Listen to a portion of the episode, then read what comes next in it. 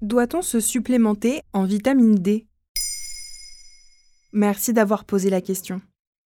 La peau synthétise la vitamine D sous l'effet du rayonnement solaire. Or, si vous pensez avoir fait le plein de vitamine D cet été, détrompez-vous, on en manque systématiquement en hiver. Car nos modes de vie, plus sédentaires et casaniers, nous coupent d'une exposition au soleil suffisante. Autrement dit, nous sommes quasiment tous carencés. J'ai besoin de vitamines, moi. Sauf que voilà, cette vitamine est indispensable à notre immunité et à la solidité de nos os. Mais ces bienfaits ne se limitent pas à la réparation osseuse comme on l'entend souvent, muscles, tendons et cartilages en profitent aussi. Qu'a-t-elle de si particulier? Ce qui est étonnant, c'est qu'elle ne fonctionne pas comme une vitamine, mais plutôt comme une hormone. La vitamine D favorise par exemple l'absorption du calcium, ce qu'une vitamine ne peut normalement pas faire. La vitamine D agit dans presque tout le corps. On trouve des récepteurs à la vitamine D dans tous les organes et les systèmes.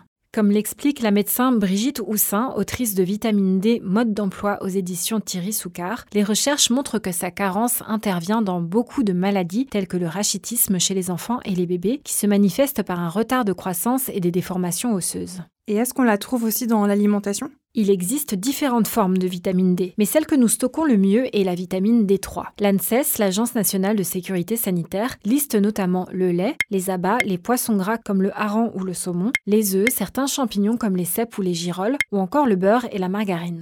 En France, les poissons et les produits laitiers contribuent respectivement à 19 et 25% des apports chez les adultes.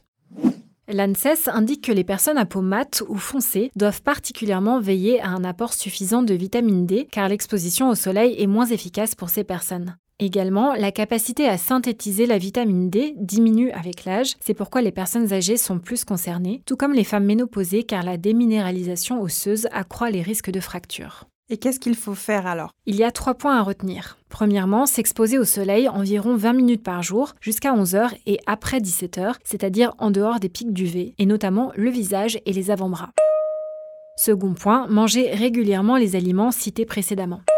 Et enfin, éventuellement se supplémenter sous forme de comprimé ou en forme liquide, mais sans en abuser. Car la vitamine D de synthèse peut venir bloquer la synthèse naturelle, justement. On peut demander une prise de sang pour préciser la carence et trouver le juste dosage avec son médecin. Et attention au surdosage, un contrôle médical est une exigence absolue concernant les bébés et les enfants.